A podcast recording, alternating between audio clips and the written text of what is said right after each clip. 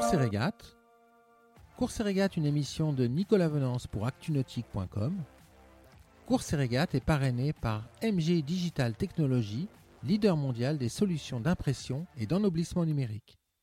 Cap à l'est dans le 9e Vendée Globe, alors qu'une bonne moitié de la flotte fonce désormais vers le cap de Bonne-Espérance. Une flotte toujours conduite par Charlie Dalin, qui dispose de près de 300 000 nautiques d'avance sur Thomas Ruyant, désormais délesté de son foil bâbord, suivi lui-même par Jean Le Cam, 60 000 nautiques derrière lui. La course est presque relancée pour le doyen du Vendée Globe qui n'a pas quitté le top 4 depuis le départ des Sables d'Olonne il y a 20 jours et dont les poursuivants reviennent désormais comme des boulets, la pression monte derrière lui.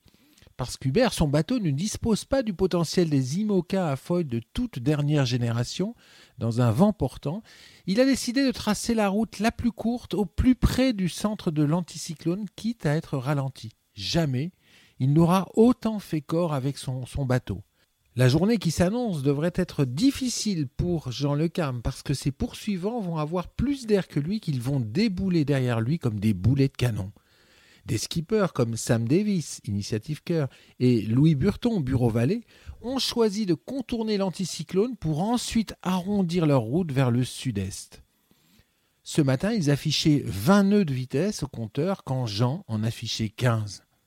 Alors qu'il est à deux jours du passage du cap de Bonne-Espérance, le skipper de Yes Wickham ne déplore que quelques broutilles à réparer pour s'occuper et rendre utile le Sikaflex du bord. S'il avoue parfois douter, il reconnaît se faire très plaisir sur ce Vendée Globe et trouver intéressant d'être chasseur et chassé à la fois. Je vous propose tout de suite d'écouter sa vacation radio d'hier matin.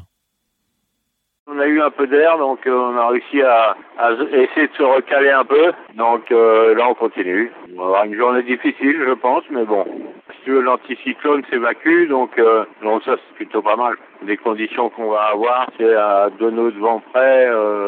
Ça le fait ou ça le fait pas. Donc euh, écoute, euh, là je je prévois rien, moi je fais la route que je dois faire et puis après on verra bien à la fin. C'est sûr qu'ils sont mieux positionnés par rapport euh, par rapport au vent, ça c'est clair. Hein. Bon maintenant, maintenant là où moi j'étais, si tu veux, je pouvais pas faire autre chose. Donc c'est toujours pareil quoi. Il vaut mieux être chasseur que chasser. Donc euh, voilà, les opportunités qu'ils avaient derrière, bah, ils l'ont prise. Moi, je pouvais les prendre parce que j'avais pas les mêmes vents. Donc euh, donc la situation elle est comme ça. Et bon, j'ai encore euh, j'ai encore du grain à moudre. Là, on est en bas-bord, si tu veux. Après, il y a un empannage, donc euh, donc forcément les routes elles, vont quand même elles vont quand même nous faire aller relativement sud, quoi. Hein. Ça c'est sûr. Hein. Elles nous amènent proche de la de, la zone d'exclusion. De toute façon. Euh, bah écoute, euh, ça fait mon cinquième Vendée, plus Barcelona, plus euh, avec Tabarly en 80, ça fera sept fois. Là, pour le coup, l'anticyclone, là, le, centre anticycloniste, il était parti, particulièrement vilain cette année. Et bon, c'est vrai que à ce moment-là, c'est un peu parti par devant. là, ça va peut-être revenir un peu par derrière, mais tout ça, ça va faire un équilibre qui va être, qui va faire une belle course. J'ai bien dormi cette nuit, là. Euh, bon, il fallait se réveiller au bon moment parce qu'il y a des bascules. Euh, enfin, tu vois, c'est jamais comme on, comme on pense que ce sera, mais ouais, ouais, là, ça va. Hein, bien manger, les batteries sont à fond, il y a de l'eau, donc à partir de là, s'il y a de l'énergie et de l'eau, on est sauvé.